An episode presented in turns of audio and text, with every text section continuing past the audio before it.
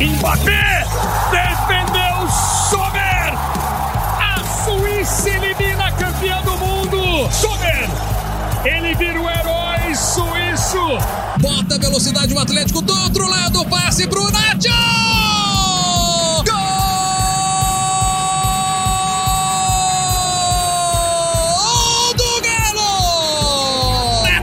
Fernandes, que categoria. Tem cruzamento, é pro Danilo. Gol!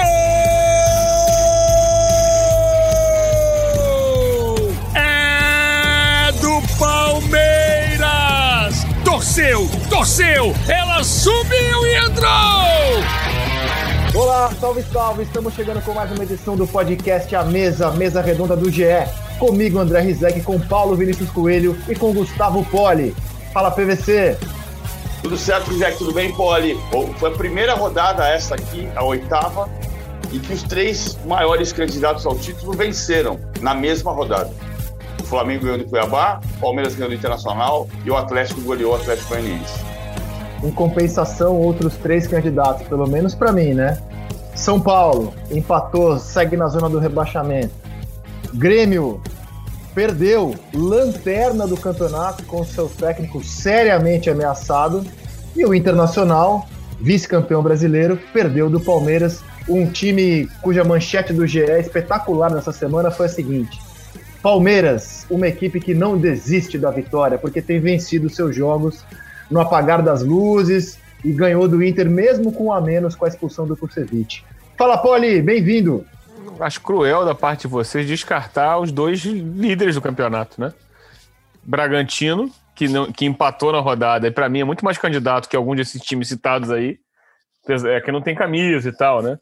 E o Atlético Paranaense, que é uma surpresa do trabalho bem feito, desde que o Autuori pegou ano passado e depois galgou, que pode surpreender nesse campeonato atípico e sem torcida, porque vem jogando bem e o jogo que ele perdeu para o Bahia, ele perdeu com menos um. Então são dois times que eu acho que pode chegar.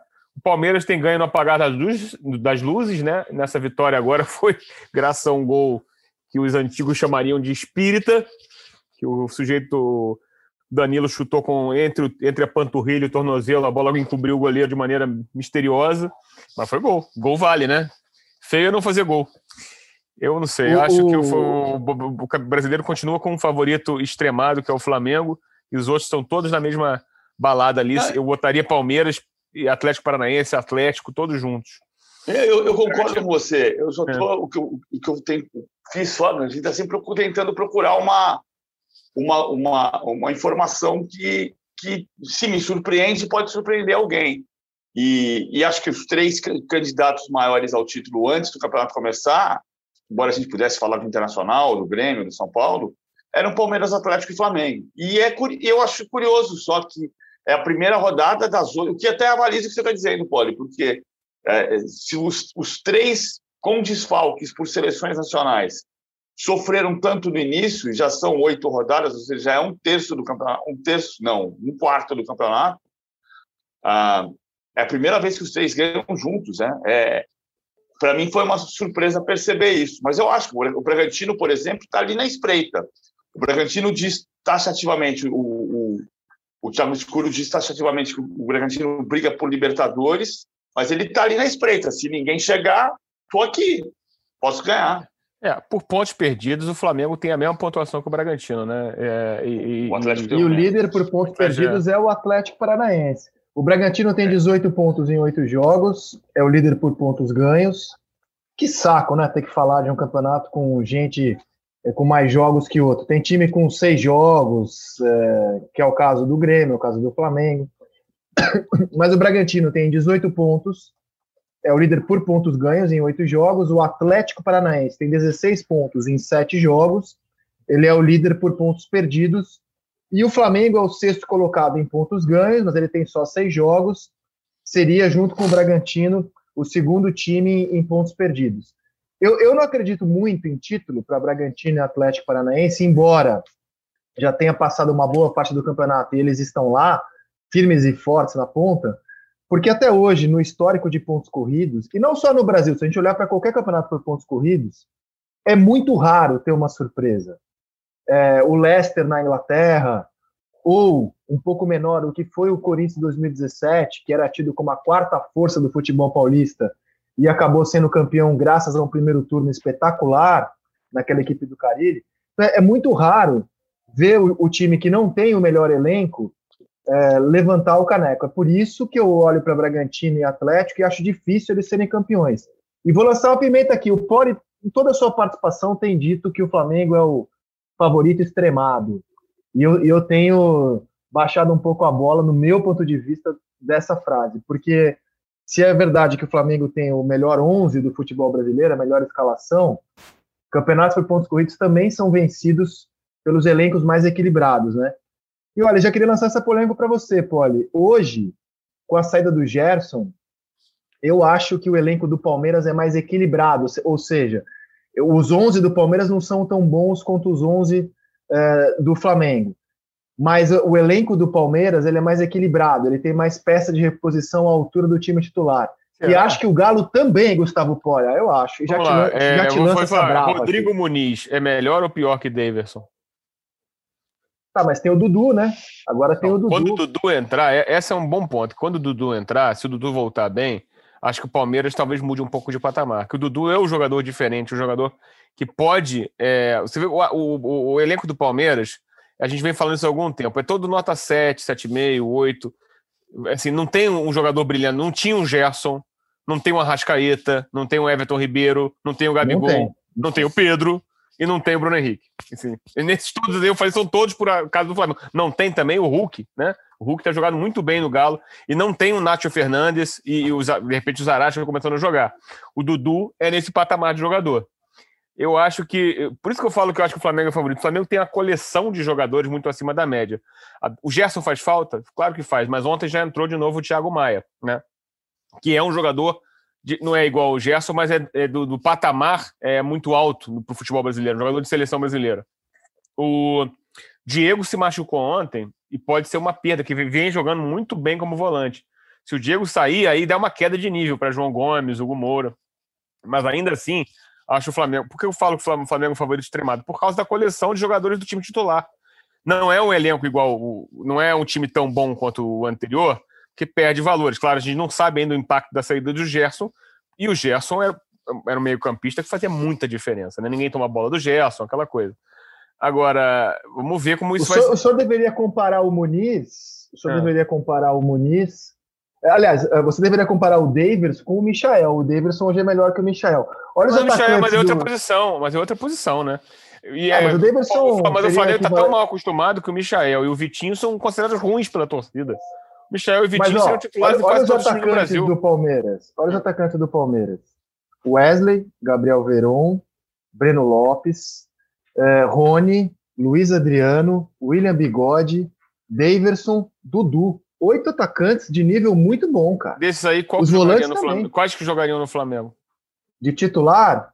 Talvez é, Dudu, acho né? que nenhum. Talvez, Talvez Dudu disputasse. É. Mas os volantes é. do Palmeiras, no meu entendimento, são melhores que os volantes do, do Flamengo, os zagueiros também. E o, o goleiro também. O tem uma lembrança aqui. Tem uma lembrança para mim que é muito, muito forte, que é 2019. É, eu, eu não gosto quando a gente a gente sempre esbarra nisso, a gente sempre entra na questão de individualmente esse é melhor do que aquele, aquele é melhor do que esse. Mas o ponto central é você transformar num time, né? 2019 é muito forte a lembrança para mim, porque na nona rodada as pessoas diziam: ah, o Palmeiras já é campeão. Palmeiras já é campeão, Palmeiras já é campeão, Palmeiras já é campeão. Não precisava ter campeonato. Parou o campeonato para a Copa América e o Palmeiras já era campeão. E sabe uma coisa que fez diferença na opinião do Filipão naquela época? O Filipão, depois que saiu do Palmeiras, disse: é bem discutível se a opinião dele seja absoluta verdade, mas ele comandava aquele grupo. Ele disse: quando o Davidson começou a se achar e parou de marcar a saída de bola, o jogo do Palmeiras desencaixou. Claro que é simplista dizer, atribuir uma única coisa, mas essa é frase do Filipão. E o Palmeiras que desencaixou terminou o campeonato em, em terceiro lugar. Ele não foi, foi vice-campeão naquele ano. E ele já era campeão na nona rodada. Então, eu acho que pode acontecer. O que está tá claro, eu, eu acho que o Flamengo é o maior candidato, o Flamengo é o melhor time do Brasil, ainda, ainda que oscile muito dentro dos jogos, como foi contra o Cuiabá. Mas o, conversando com gente do Bragantino, por exemplo, quando o Bragantino fala, estamos aqui brigando por Libertadores, mas estamos olhando, estamos olhando aqui na frente, ó, vamos olhar. Ninguém vai querer ganhar o campeonato? Eu estou aqui. E o Flamengo vai ter que querer ganhar o campeonato, vai ter que, vai ter que mostrar uma regularidade que ele ainda não teve, embora tenha perdido só seis pontos, né? E três desses pontos numa piscina em Caxias do Sul. Verdade. E os outros três para o próprio Bragantino em casa, num jogo em que o Flamengo é, atuou bem. Né? Mas assim, eu também acho que o Flamengo tem o melhor time e isso torna o favorito. É que eu acho que os elencos equilibram, cara. O próprio Galo, ele montou um elenco para esse ano que dá muita opção para o Cuca. Né? O Cuca tem muita opção, cara. É, no meio campo ele pode trocar os volantes. No, ataque, ele, ontem... ele, tirando o Hulk, ele pode mexer bem no, no elenco do Galo. Fala, Poli. Não, e o jogo de ontem mostrou pela primeira vez, assim, primeiro assim, tipo, ah, é quando foi o Atlético Goianiense, que faz um belo campeonato com o Barroca, né? O Atlético Goianiense ah, até agora surpreendeu, ganhou do Fluminense em casa, ganhou fora do Corinthians, faz um campeonato acima do esperado. O Atlético ontem resolveu o jogo no primeiro tempo com belos gols, né? A atuação do Zaracho ontem. É Zaracho ou Zararro? Sei lá como se fala. Zaracho, é. Zaracho, né? Zaracho. Muito bom Nacho, jogador. Do Nacho ontem já parecem meio que começar a cumprir a promessa, né? O Nacho sempre jogou bem desde que chegou. E o Hulk reencontrou, né? O, assim, a, meio que veio cumprir a promessa daquela coisa, o jogador que volta de fora. Então, eu também acho, o Galo pode reencontrar o caminho. Aqui o Galo teve atuações decepcionantes também e foi muito abalado com o negócio de Covid, né? Ele perdeu muitos jogadores, tem as convocações também. Então, acho assim, eu, eu, sempre achei que o Galo era o principal adversário do Flamengo, só que o início foi muito trêmulo, né? Foi muito inconsistente, né? Mas tá muito cedo, né? A verdade é essa. E, e ontem o, o, o Zarate atuou como meia mais ofensivo, né? Porque ele pode ser usado também como como segundo homem do meio campo. Então, assim, o Galo tem um elenco, cara, muito interessante, cara. Você olha para os atacantes do Galo também. Tietê, Ken, Tietê. Tietê é tudo, pode até ser atacante também. Mas é Keno, Savarino, Vargas, Hulk. Você olha assim e fala, Marrone, é, é, um, é um elenco que tem opções, cara, que tem opções. Então, assim, é, agora, Paulo Vinícius Coelho, torcedor do Flamengo anda muito irritado nas redes sociais, que é o nosso termômetro, né? Sem torcedor na arquibancada, eu tenho que olhar as redes sociais dos meus amigos torcedores, e nem tanto amigos assim. É, se tivesse arquibancada, a gente tinha a vaia, o aplauso, não tem. É verdade. A arquibancada é verdade. hoje é a rede social, né? E eu vejo os flamenguistas assim indignados com o trabalho do Rogério Ceni, com as atuações, apesar da boa campanha. Mas ontem até o senhor na transmissão parecia inconformado quando o Rogério fez uma alteração no jogo, tirando o João Gomes. Como é que você viu a atuação do Flamengo ontem? Eu, eu, eu não fiquei indignado na hora da, da, da alteração. Eu achava que o João Gomes estava bem no jogo, eu entendia a alteração com a entrada do Thiago Maia, que podia separar ritmo de jogo para ele, mas eu não tiraria o João Gomes. Aí, quando o time, sem o João Gomes, piorou, e piorou antes do João Gomes, né? Antes do João Gomes sair, mas piorou, o que eu falei foi: não, eu entendo que o, você pode querer dar ritmo do jogo do Thiago Maia, vai tirar o João Gomes por quê? Ele está tá muito bem no jogo. Ao mesmo tempo, você precisa dar confiança para um jogador que está atuando na função do Gerson, que por enquanto é o titular. O Thiago Maia ainda não tem ritmo para 90 minutos. E depois o Rogério Ceni admitiu na, na, coletiva que ele tinha um olho no gato e outro no peixe, um olho na, na vitória sobre o Cuiabá e um olho no Fla-Flu de domingo em Itaquera. Ah, ou seja, ele, o João Gomes é uma alteração que ele faz pensando também no que vai acontecer no próximo jogo. O fato é que o, o Flamengo tem oscilado muito dentro das mesmas partidas. O contra o Bragantino mesmo foi assim.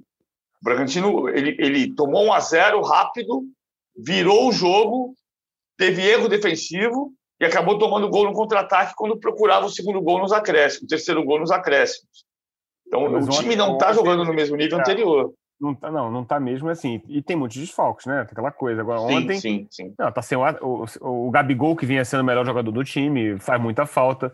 O Pedro não voltou no mesmo nível. Na verdade, essa parece que o negócio da Olimpíada tá mexendo com o Pedro. Mas ontem, é... o primeiro tempo do Flamengo foi bom, né, PVC? O segundo é que foi ruim. Esse foi, é realmente sim. E o Cuiabá, que é um time muito limitado, teve perto de empatar. O Danilo perdeu um gol inacreditável. Ah, e o lance do gol, é. do gol marcado, que é um lance que o Paulo César de Oliveira entendeu é. que tinha que ser anulado, mas é uma jogada discutível, porque embora houvesse a posição de impedimento, ele não toca na bola, mano, é. o Paulão. É verdade. O Paulão. Aliás, o, tem sido é... uma marca do Flamengo perder gols, né? É, o, o, mano, mano, o Flamengo... Flamengo, a gente tá falando que o Cuiabá perdeu gol, na verdade. Mas o Flamengo também, no primeiro tempo, o Flamengo podia ter. Podia ter resolvido, o Bruno Henrique vantagem, perdeu o gol. É. Podia ter resolvido, exatamente. Mas assim, o, o Flamengo tem perdido gols. Agora, o Cuiabá, assim como o Juven... assim como a Chapecoense, parece namorar desde, desde cedo com um retorno à segunda divisão, né? Vai ser difícil, porque é um time muito limitado. Embora ontem tenha feito um bom segundo tempo, é, assim, a jogada do segundo gol do Flamengo mostra muito a limitação. O Paulão, fico impressionado como já pagaram muito ao Paulão. O Paulão é um jogador muito limitado, né? E foi, ele vai. O Cuiabá tá há mais de um mês sem técnico também, uma curiosidade. É. O, o, o, Paulão dá uma, um passe que arma o contra-ataque do Flamengo e o Rodrigo Muniz dá um belo passe para o Thiago Maia fazer o segundo gol e resolver o jogo. Mas assim, isso foi aos 40 e tal. Até ali o Flamengo estava ameaçado de sofrer um empate. Agora, Poli, os times mais fracos assim do, do, campeonato, né? A Chape, o Cuiabá, vou colocar o Esporte também nessa lista, que eu acho um time bem limitado. Eles estão somando uns pontinhos aí, cara. Eu acho que é uma preocupação para times que hoje estão na zona do rebaixamento, como o Grêmio e São Paulo, porque o São Paulo já encarou o Cuiabá e empatou no Morumbi. Encarou a Chape e empatou no Morumbi. É, o América venceu pela primeira vez nessa rodada e eu acho que tem condições de subir na tabela. Embora eu concorde com você que são os times mais limitados, são times que estão que, que, que conseguindo competir de alguma forma no campeonato. A atuação do Cuiabá contra o Flamengo é animadora nesse sentido. E é, aí eu acho que é mais um motivo de preocupação, cara. Porque eu acho que não vai ter cachorro morto nesse campeonato. É, para preocupação para Grêmio, São Paulo, nesse momento. É, são times que sofrem menos pressão também, né? Se, se ficar numa zona de abaixamento, o projeto deles é sair delas. Vê, o Atlético Goianiense, que começou bem, já, já ganhou uma, uma a proverbial gordura, né? É pouco ainda, mas está ali acima de 10 pontos. O, a questão do São Paulo é que é, é, impressiona, São Paulo e Grêmio, né? O São Paulo primeiro começava como candidato, parece o Amoedo, né? O candidato que deixou de ser antes de ser. Ainda é muito cedo, mas parece que o São Paulo está longe da briga pelo título. Vai precisar de uma arrancada acima do normal. E o Grêmio, cara, pelo elenco que tem, é impressionante, né? É impressionante a campanha tão ruim, né? Sabe o que me lembra o Grêmio? Me lembra o, o Grêmio de 2003, que não foi rebaixado, mas que começou a degringolar e era um, um período, depois de longos anos, três anos, sob o comando do Tite, o Grêmio, o Grêmio fez a troca de comando pelo desgaste e não conseguiu é, reproduzir, talvez no vestiário, a, o, o, o comando, a, a, a, liderança. O Romildo Bolzan costumava dizer, costuma dizer, quando renovou o contrato com o Renato em, em fevereiro, final de fevereiro, começo de março, que os processos no Grêmio estavam muito em cima do Renato. E era uma das razões para renovar o contrato, mesmo sabendo que havia desgaste, que havia o, o tempo estava se esgotando. Aí ele perdeu a Copa do Brasil e acabou saindo logo depois. Não, você não começa um processo novo abrindo mão de coisas que estavam muito nas mãos do mesmo treinador. Era o caso do Tite em 2003 e é o caso do Renato agora. Agora, o problema é que eu acho que o Grêmio lidou muito mal com essa crise. Quando o, o, a diretoria deixou evidente que se perder o próximo jogo, tem que começar de novo com outro treinador. Ficou muito na corda bamba o Thiago, o Thiago Nunes curioso a situação do Thiago, né? Bom, primeiro, sim, o Grêmio tem Rafinha, Jeromel, Matheus Henrique, Douglas Costa, Diego Souza. Realmente, é absurdo esse time ser, ser lanterna. Mas curiosa. Ferreirinha, pô, Ferreirinha. Curiosa a situação do, do Thiago, né? Porque ele deixa o Atlético Paranaense, cara. Eu lembro do Arnaldo Ribeiro no seleção falando que ele era o treinador mais interessante é, dos brasileiros na Série A naquela época. E ninguém discordou, porque de fato, cara, o Atlético Paranaense foi muito bem com ele. E, só que é o único trabalho grande dele até aqui, né? No Corinthians, apesar das fragilidades do elenco, do clube e tal, ele não dá para dizer que ele tenha ido bem. Não, não acho que ele foi ocupado pelo mau rendimento, só ele, mas não dá para dizer que ele tenha ido bem. E agora, se ele não conseguir fazer um bom trabalho no Grêmio, vai ser um treinador que vai descer muitos degraus, né? Muitos degraus. Vocês não acham? E está se falando muito da questão de como ele da, liderança dele, né? ou seja, se deixou deixou impressões, claro que de pessoas diferentes em clubes diferentes. Ele saiu do Atlético Paranaense com um problema com Petralha, que não é novidade. Ele saiu do Corinthians com gente dizendo que tinha dificuldades de relacionamento. E ele não começou bem no Grêmio, que é um clube que ele conhece. Ele trabalhou no Grêmio nas divisões de base. Então, o natural seria chegar ao Grêmio, entender como funcionamento e, e começar um novo, um novo caminho. Ele não está é. conseguindo por enquanto. É, Pode ganhar do Atlético Goianiense segunda-feira e deslanchar. É, o Thiago apareceu como, como a grande promessa, né, com o trabalho que ele. Vamos lembrar como começou a carreira do Thiago no profissional, né? O, o Diniz estava implantando seu modelo no Atlético Paranaense, dando errado, estava na zona de rebaixamento. O Thiago o, foi demitido, o Diniz foi demitido, o Thiago assumiu e o time decolou, usando alguns fundamentos do Diniz, mas mudando o trabalho. Mas era um time jovem, é a característica do Atlético Paranaense, né? Que tem aquela coisa, é, é, aquele trabalho muito é, dominado, entre aspas, pelo Petralha e com, e com toda a estrutura que, que eles têm em Curitiba. E, a, e aí foi, foi campeão da Copa do Brasil e foi esse o grande trabalho, né? No Corinthians não deu certo, no Grêmio... Sul-Americana, né?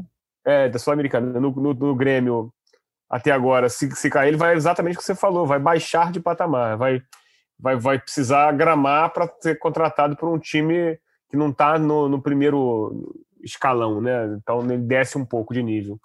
Ô, Paulo, e, e, você é um foi cauteloso, eu acho que já dá para falar, cara, que Grêmio e São Paulo, que Grêmio e São Paulo estão fora da briga do título, cara, porque assim, o São Paulo tem é, ele tá a quantos pontos do Bragantino? O Bragantino tem 18, o São Paulo tem 5. Tem 5. Já são 13 pontos, cara, para é tirar. Cedo. Já é coisa é, pra é caramba. É, muito, é muito cedo. cedo? É muito cedo. É muito eu, E claro o Grêmio tem, muita... 16 pontos, com dois jogos a menos. É, mas assim, já, já acho assim, de... para título, já acho, já era. Precisa de uma arrancada. Dizer, o que dá, o que dá para dizer é que nunca teve uma, uma, um 17 colocado nessa altura do Campeonato de 20 clubes que foi campeão brasileiro. Agora, por outro lado, a maior virada foi em espaço de tempo menor. Né? O Flamengo de 2009 tinha 12 pontos a menos do que o líder na 23 rodada. O São Paulo tem 13 pontos a menos do que o líder na oitava rodada.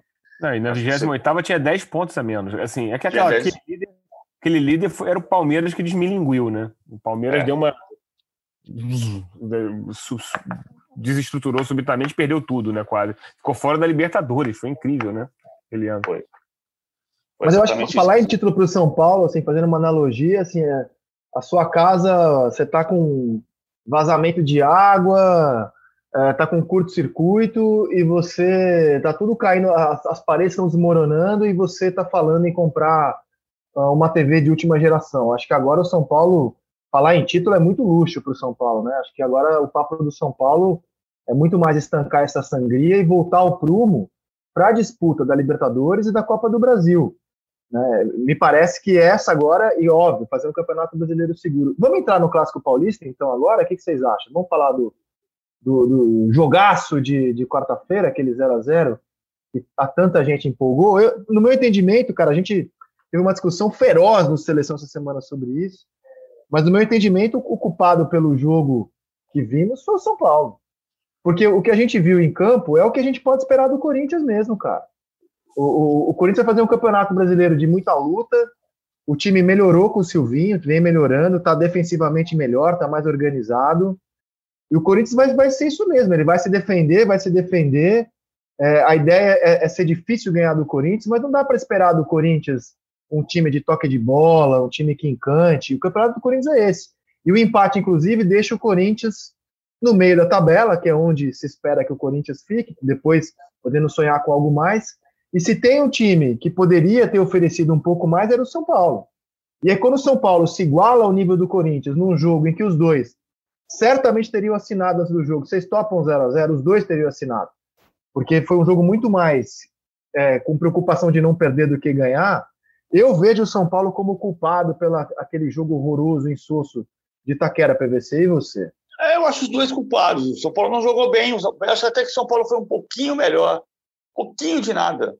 São Paulo finalizou oito vezes, quatro no alvo, mas assim, não foi ameaçador, né? Na estatística que o Tostão gosta de dizer, chances de gol, não teve. Agora, o, São Paulo precisa recuperar a confiança. O profeta Mano Menezes costumava dizer que antes de começar a ganhar, precisa parar de perder. O São Paulo parou de perder. O São Paulo começou a empatar, empatar, empatar, empatar. Empatou com o Ceará, empatou com o Corinthians. Se bobear, vai empatar com o Bragantino e vai seguir. Mas ele tem que retomar o, o prumo. Palavra que eu estava abusando, é, a palavra confiança, né? Mas assim, vira um chavão do futebol também. Ah, agora, ele tem que voltar voltar primeiro e estancar a crise. Ele está tá estancando porque está parando de perder, mas ele tem que começar a vencer. Não acho que seja o culpado pelo jogo ruim. O jogo ruim foi dos dois. O Corinthians não consegue fazer um jogo. O Corinthians, é, vamos voltar para a história do Thiago Nunes. O Thiago Nunes chegou ano passado para transformar o estilo de jogo do Corinthians. O Corinthians não consegue desamarrar. Continua amarrado, só que amarrado de um jeito que tem uma, uma única jogada. O Mosquito, quando você tira o espaço do Mosquito, ele não tem o drible curto, não, cria, não se criam jogadas de gol. E a gente está andando, correndo atrás do rabo, né? O jogo que vira titular, mas não tem ainda nesse momento qualidade para ser o titular. Então pensa no Luan, e o Luan também não joga e não rende. No fundo, o Corinthians ter que fazer um trabalho de, de médio prazo para ter um novo time. Isso só vai acontecer no ano que vem, por sorte. Exato, porque assim, esse ano, gente, só nesse mês, aliás, eu, eu acho que a diretoria do Corinthians está mandando bem, cara. É, a principal, o principal problema do Corinthians esse ano não é o time, são as contas, né? O Corinthians tá tem uma dívida na casa do bilhão de reais. Só nesse mês, o Corinthians se desfez dos seguintes jogadores: o Bruno Mendes, emprestado ao Inter, Gemerson, Otero e Ramiro, cujos, cujos contratos se encerraram e o Corinthians não tinha dinheiro para manter. Então, o Corinthians está tá numa temporada de corte de gastos, de ter um time mais modesto, ainda mais modesto do que aqueles que ele vem formando ultimamente. E eu acho que o Corinthians não tem muito a oferecer tecnicamente, além do que a gente viu em Itaquera, sinceramente. Eu, eu acho que o Corinthians assim, ó, dá a bola para o São Paulo, deixa o São Paulo se virar. E aí vamos ver o que acontece aqui. Vamos, vamos nos defender. Se der para num ataquezinho maroto fazer um gol, a gente faz. Acho que esse é o campeonato do Corinthians. É, e, e, o São Paulo, cara, vamos lembrar, o São Paulo disputou o título brasileiro do ano passado até a 31ª rodada. Foi a rodada em que o Internacional foi ao Morumbi e aplicou aquele 5 a 1 Ali a gente olhou e falou, tá, o São Paulo não vai mais ser campeão brasileiro, embora é, tivesse mantido chances matemáticas até a penúltima rodada. Quando o São Paulo troca a comissão técnica, era para fazer um campeonato melhor nesse ano. Troca a comissão técnica e, e monta um elenco melhor, um elenco mais robusto. O elenco do São Paulo hoje é mais robusto em relação ao elenco do ano passado. O Éder do São Paulo, por exemplo, eu fui ver é, as escalações de Itália e Bélgica, que se enfrentaram na fase de grupos da última Euro, em 2016. O Éder era titular da Itália. Então o São Paulo trouxe jogadores para montar um elenco mais robusto. E esse elenco mais robusto no Campeonato Brasileiro está fazendo até agora um papel inferior ao do ano passado, cara. Então, assim, acho, acho que a decepção é muito maior pelo São Paulo, no meu entendimento, do que pelo futebol do Corinthians, quarta-feira em Itaquera. E você, Gustavo Poli, o que achou do Poçante 0 a 0 de Itaquera? Para vou ser sincero, eu vi, é, desse jogo, eu vi os melhores momentos, que não foram muitos. É, não vi, eu residindo no Rio de Janeiro, o jogo que eu passou para cá foi o Poçante, Botafogo e Vitória, que foi tão bom quanto eu imagino. Pelo menos teve um gol no único chute errado para o gol. O Botafogo ganhou com um gol sem querer do Chay. Mas, assim, pelos, pelos poucos e parcos melhores momentos que eu vi, eu, eu só tendo a concordar com vocês. Os jogos que eu vi do São Paulo, eu vi, por exemplo, São Paulo e Cuiabá, assim, é, a, inspira, a inspiração está sendo está meio escassa, né? O, parece que o São Paulo vive uma espécie de ressaca do título paulista, um título há muito tempo meio que esperado, um título que para ele tinha mais importância do que para os outros, porque estava na, na seca, e aí parece que baixou um pouco a, se baixou um pouco a intensidade, né? E o time entrou no brasileiro com menos responsabilidade. Porque ano passado, assim, o título do brasileiro esteve na mão do São Paulo, né? Ele perdeu para si mesmo naquela maluquice em que o time entrou, naquele espiral negativo. E, e você vê, o que você falou é verdade, mesmo assim, quase continuou na briga pelo título até o final. É, o jogo contra o Palmeiras decretou a, a, a, o fim das chances matemáticas, né? Agora, é, eu, eu, eu, ainda acho que o time vai se recuperar. Eu acho o time bem melhor do que a campanha que está fazendo. Eu acho que está tendo. Vai sair dessa ressaca e galgar. Eu, ironicamente, o Grêmio me preocupa mais que o São Paulo, que o Grêmio me parece uma, uma coisa mais profunda. Né? O São Paulo acho que é mais ressaca, sei lá, impressão. E o Corinthians Também é, acho. o Corinthians é transição. Ressaca e desgaste, né? Ressaca e desgaste, né? Porque assim, ó, o Grêmio foi campeão estadual, o Flamengo foi campeão estadual, o Atlético Mineiro foi campeão estadual, mas só um time optou por jogar. É, eu não vou dizer todos, eu não tenho a estatística aqui, mas o São Paulo jogou praticamente todos os jogos importantes do Paulista com o time titular, até os menos importantes. E, e, e, e eu, eu vou, eu vou me, eu vou me, me pegar no que o treinador falou. Não, eu vou me apegar no que o treinador falou. O Crespo, no último jogo que ele dirigiu o São Paulo, foi contra o Santos, ele disse que o que está prejudicando o São Paulo é o desgaste do Paulista. Então, em vez de eu especular o que está desgastando o São Paulo, eu, eu vou me apegar ao que o próprio técnico falou. Então, se, se o próprio técnico considera que o desgaste do Paulista está prejudicando a campanha no brasileiro, eu vou de novo cornetar as opções do São Paulo, cara. Porque assim, o calendário é o mesmo para todo mundo. O Palmeiras jogou também Copa do Brasil, jogou até a final do Paulista, jogou Libertadores, o Galo a mesma coisa, o Flamengo a mesma coisa, todo mundo teve o mesmo calendário. Só o São Paulo fez a escolha de entrar com força máxima a, maior quantidade de vezes possíveis no estadual. Se isso então está prejudicando o brasileiro, eu sigo achando que foi um erro do São Paulo, PVC. Mas a gente já conversou sobre isso e tem a questão de que não é o estadual apenas, é a maneira como você jogou a cada 48 horas. E é verdade, o Palmeiras, o Palmeiras, por exemplo, poupou jogadores porque o Palmeiras ganhou o título do ano passado e não estava na seca de títulos dos anos anteriores. Eu, eu acho que tem, já falamos sobre isso, né? a gente tem tem um entendimento de outros problemas, como por exemplo ter um time que precisa marcar, jogar no ritmo que o Crespo impõe e que está sem perna para isso, pelo desgaste dos jogos a cada 48 horas também, mas também por serem jogadores que não têm essa mesma característica. E o time caiu de produção. Há um entendimento de que o Crespo ainda não entendeu exatamente a dificuldade do Campeonato Brasileiro. É você jogar ah, em Fortaleza com 29 graus e depois jogar em Itaquera com 12. Ah, às vezes você olha, no, eu sempre tive essa impressão dos técnicos estrangeiros, Ricardo Gareca, Jorge Fossati, lá no passado, no começo da década passada, você é, é, é, diferente de você jogar o campeonato inglês que você fala agora eu vou jogar ali com o West Bromwich. Não é que seja um jogo fácil, mas quando você vai jogar contra o West Bromwich é um jogo que você respira um pouco. Aqui você vai jogar contra o Cuiabá e toma sufoco. E não é porque o Cuiabá seja muito bom, é porque o nosso topo é mais baixo do que o topo inglês ou do que o topo espanhol. A distância é menor porque o melhor não é tão bom. Então ele sofre. Interessante isso. Você acha, você acha que na Argentina é, é, como? Interessante isso. Bom, bom ponto de vista. Na, na Argentina é como, no seu, no, no, seu entendimento? Eu acho que é um pouco, um pouco. A Argentina é suficiente o equilíbrio para permitir que o Arsenal de Sarandi e o Lanús tenham sido campeões nos últimos 20 anos, mas eu acho que também não é.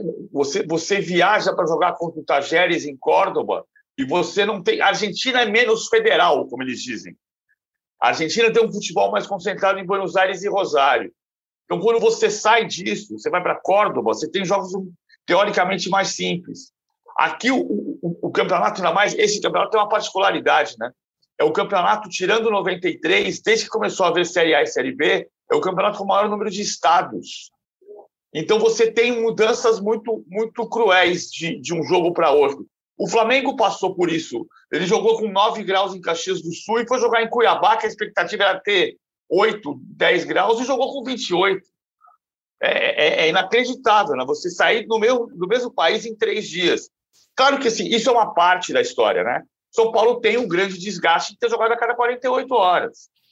E, e ter precisado, ter optado também, mas ter precisado, de certa forma, voltar a ganhar um título.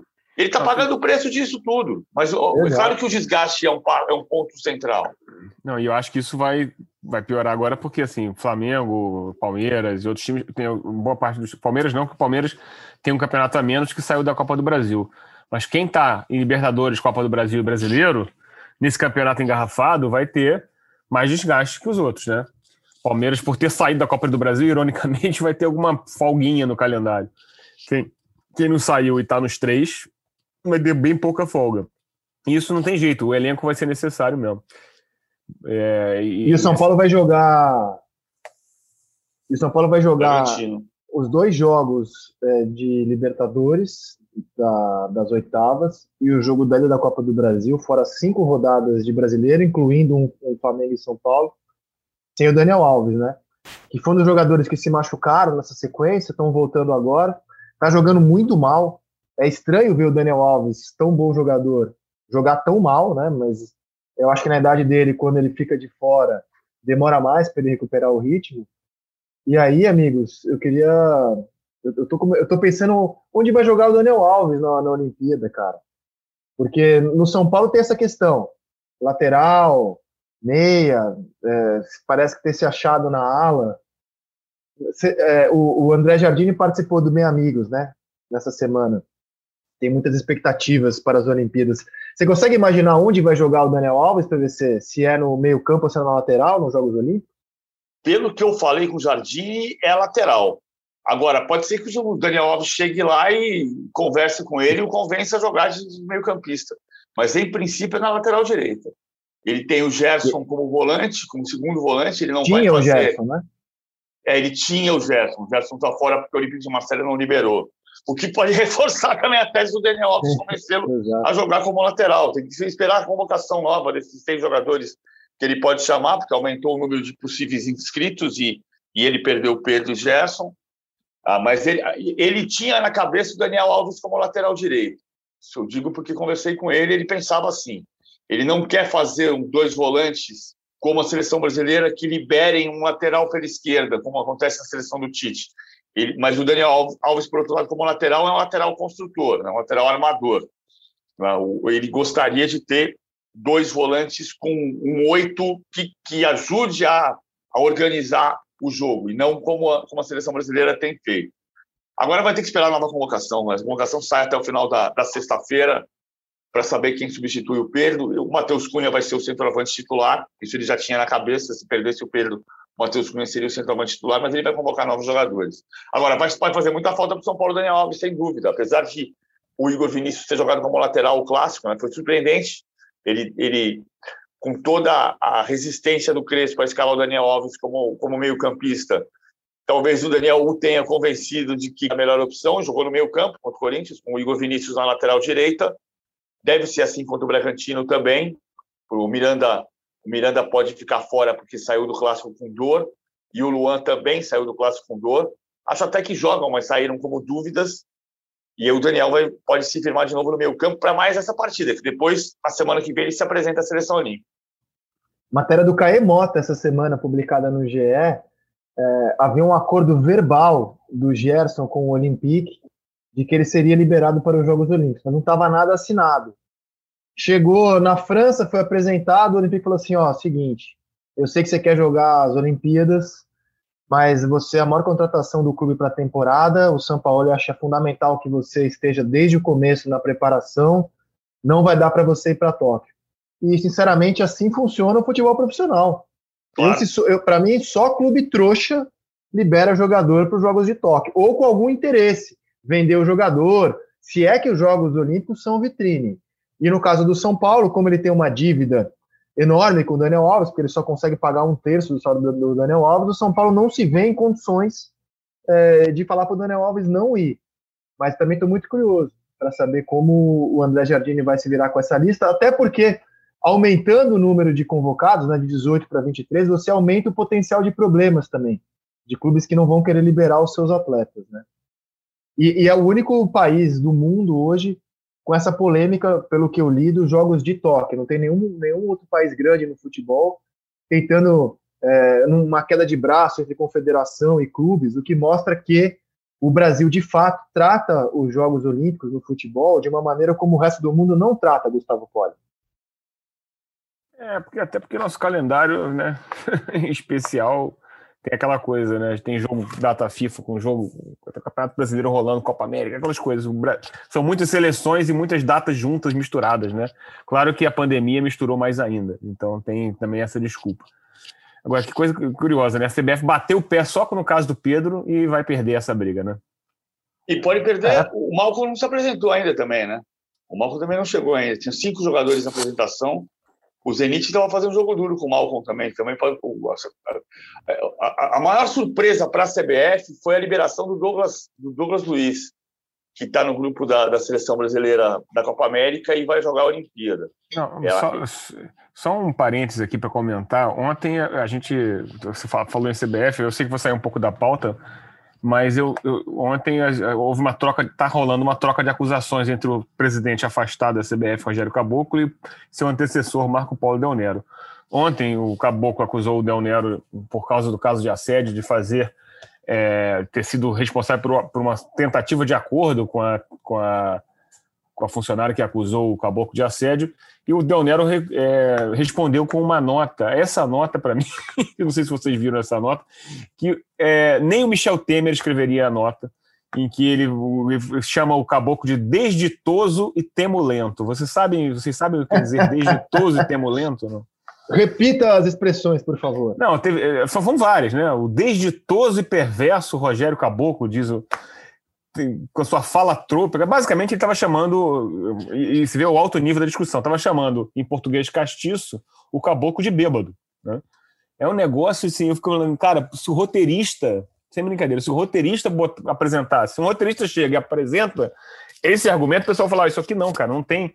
Ninguém vai acreditar nessa história aqui. Um, um presidente afastado por corrupção, chamando o outro de afastado por assédio de bêbado. Que isso, gente? Nesse linguajar. Ninguém ia comprar. Não, não me ajudou muito o dicionário. Desditoso, é. adjetivo substantivo masculino. Infeliz. Que ou que foi atingido mal pela falado. desdita. É, mas mal falado. Inditoso, infeliz. É. é. Temulento, não, não conhecia. É, temulento vem de temulência. Eu procurei ontem no dicionário também. Não, não conhecia, cara. Viver... Agora, duelo de titãs, hein? Marco é. Polo Leonero. Temulento é bêbado embriagado. É, é. é. Não, e, e, o perverso Rogério, começa assim, o perverso Rogério Caboclo. É assim, é um negócio que parece conto de. Você, sabe que assim. De, de quadrinho. É, o, o, o, Rogério, ontem, Rogério Caboclo, a, a, ideia até ontem à tarde era que a, a comissão de ética iria afastar o Rogério Caboclo por mais 15 dias, período em que ele apresentaria a defesa. Ou a comissão de ética afastou por mais 60 dias. E aí, o que e... dizem os defensores do caboclo é golpe! É. Bom, é assim, a acusação inteira, a acusação inteira passa por ele beber no ambiente de trabalho. Né? Assim, o, o, eles, a, a Lívia, ali, a funcionária diz que ah, ele, nos casos de assédio moral e assédio sexual, estava sob efeito de álcool. É o que é o que está dito, inclusive, no, no processo. Ah, daí a dizer que ele é temulento. Fala, fala trôpega. Não, fala. Agora, você sabe que uma, uma boa definição, eu costumo definir muito assim: Marco Paulo Del Nero é um homem que não mexe a sobrancelha. Então, você não sabe o que ele está pensando. Desta vez, ele mexeu a sobrancelha porque ele saiu do conforto e da, e da, da rigidez facial dele para se demonstrar irritado com o Rogério Caboclo. E tem um processo que passa pela casa do Marco Polo. É, o processo de sucessão passa pela casa do Marco Polo na Barra da Tijuca. É, é na verdade o Marco Polo foi banido, mas continuou por trás dos panos, é o que se diz, né? Agora eu estava eu tava lendo assim, só só falar por extenso. A, a nota é: o desditoso Rogério Caboclo é perverso. Além de seu falar temulento e andar trôpego, e por esse ego inflado, mentiroso e empedernido, viaja em alucinações, achando que de esconder seus assédios, alavancando acusações desconectas e inverídicas a outros. Aconselho-o a cuidar, cuidar de si e das vítimas. Sério, nem o Michel Temer escreveria algo com tantas mesóclises e ênclises de, com, com português do século XIII, mais ou menos. Agora, é, soa bizarro, né?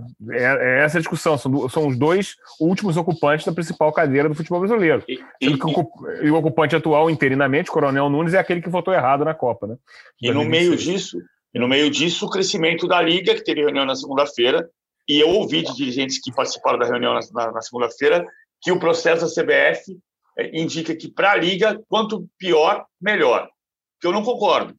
Eu acho que, por exemplo, para a Liga, para o Campeonato Brasileiro, se sair mais forte depois da construção da Liga, é importante, por exemplo, a seleção brasileira, que é a CBF que funciona. Atenção, a CBF não é o Brasil que funciona, mas a seleção brasileira é a CBF que funciona. Então, se a seleção brasileira der um fiasco na Copa do Mundo do Catar, para um novo campeonato brasileiro, ele já começa com descrédito.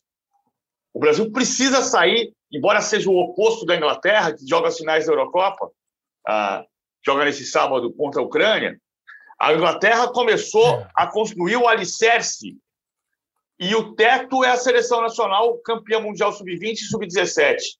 Mas só está a seleção crescendo, semifinalista da Copa do Mundo depois de 28 anos, porque se construiu o alicerce. No Brasil, se tiver que construir o alicerce, vai demorar muito tempo, porque a gente está saindo de um, de um patamar de desgaste e de falta de crédito assustadores. A seleção brasileira ir bem na Copa do Mundo pode ser importante para um novo Campeonato Brasileiro organizado pela Liga. Então, é, quanto Mas pior, você acredita, pior. Você acredita que sai a Liga, PVC? Porque assim. É, isso que eu ia perguntar, se vocês certa, são otimistas, porque. Certa vez, eu, eu, eu, certa vez eu ouvi de um ex-presidente da CBF é, o seguinte: na única vez, Ricardo Teixeira falou numa reunião, numa reunião, numa, foi uma espécie de coletiva, uma coletiva, única vez que deixaram os clubes organizar o Campeonato Brasileiro nos últimos 30 anos, deu errado. Os clubes é não conseguem se entender. Os clubes não conseguem se entender. Quero ver se eles vão se entender sobre grande a grande questão que é a divisão de receita. Porque alguns acham que tem mais direito a ganhar do que os outros, e sempre foi assim. E aí, esse processo. Mas peraí, peraí, peraí, deu errado mais ou menos, né? O campeonato de 87 tem problemas gravíssimos.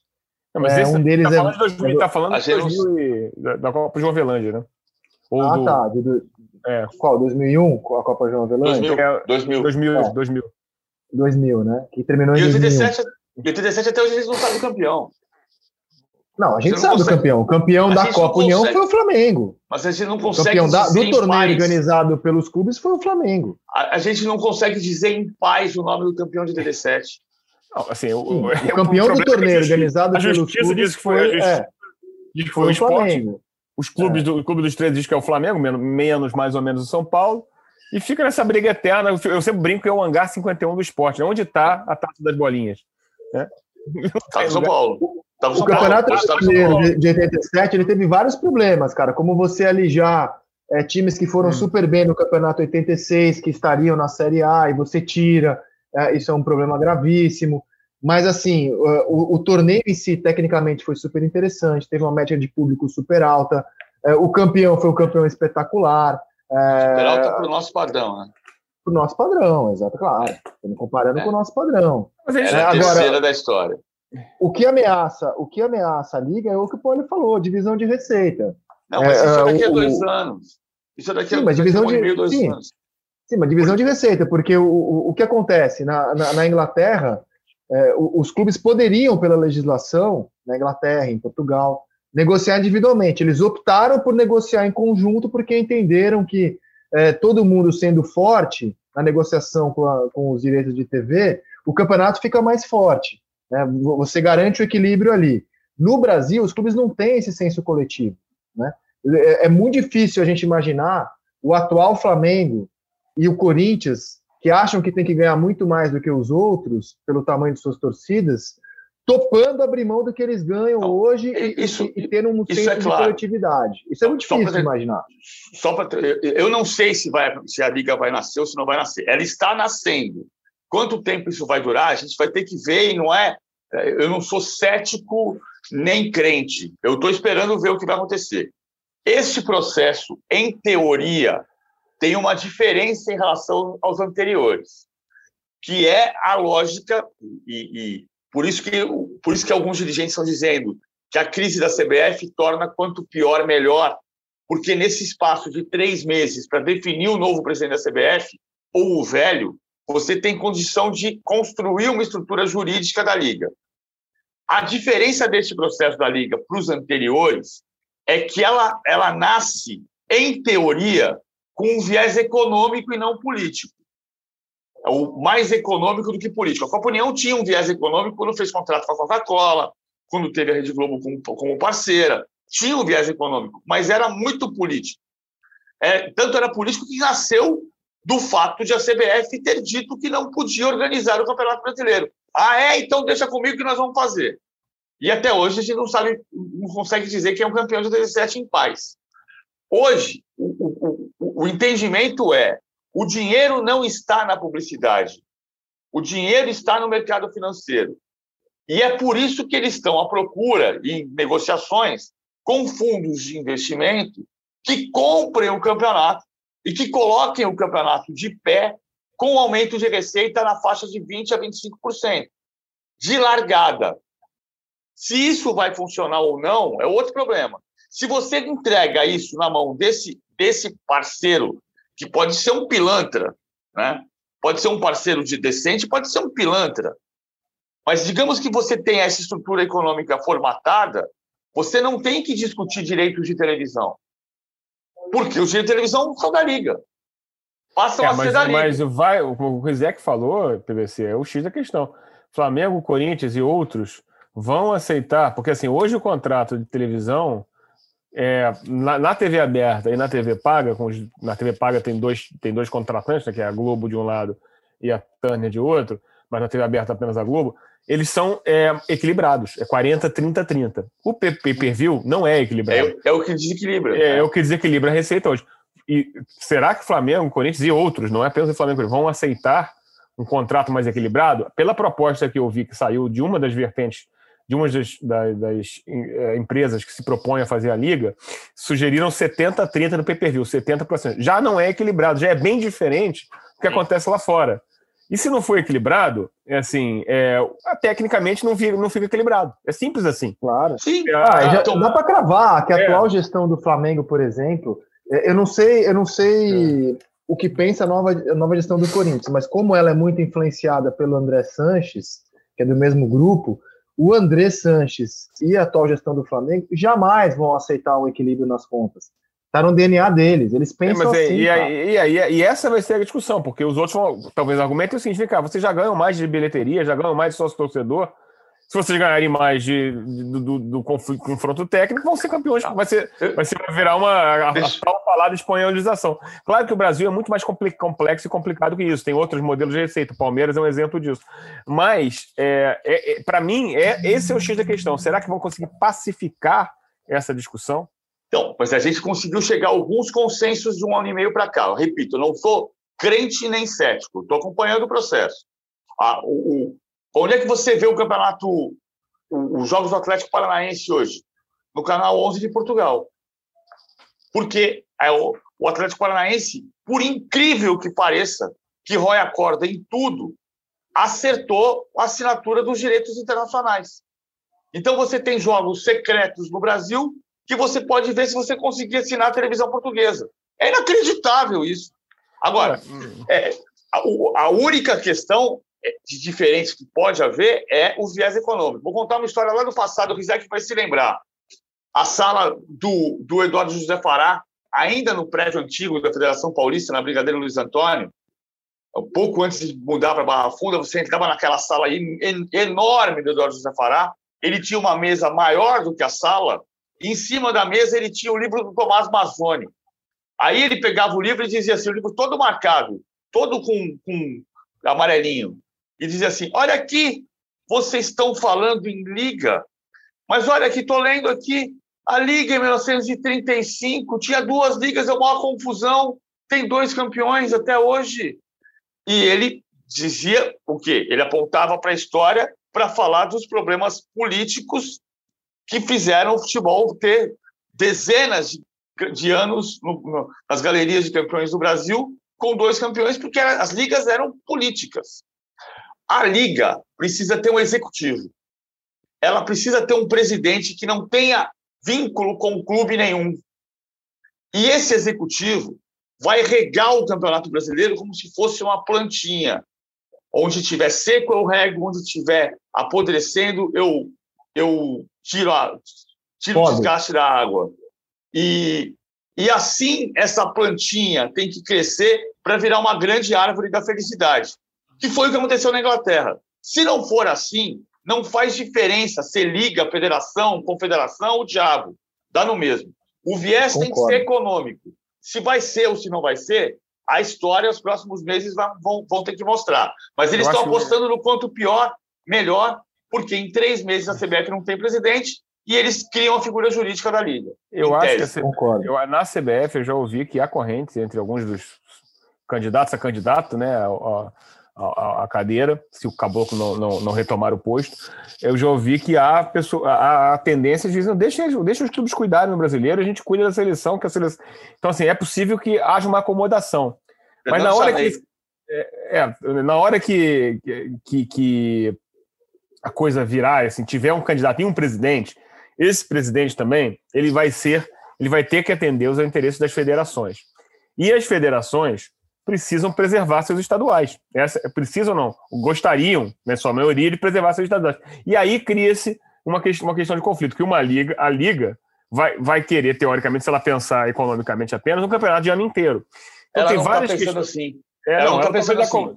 Mas é. assim, teoricamente, PVC, se você for regar a plantinha, você talvez, talvez pensasse, né? A questão é que no Brasil tem sempre essas questões. Não estou criticando os estaduais ou querendo acabar com os estaduais, acho que até é uma questão mais complexa do que parece.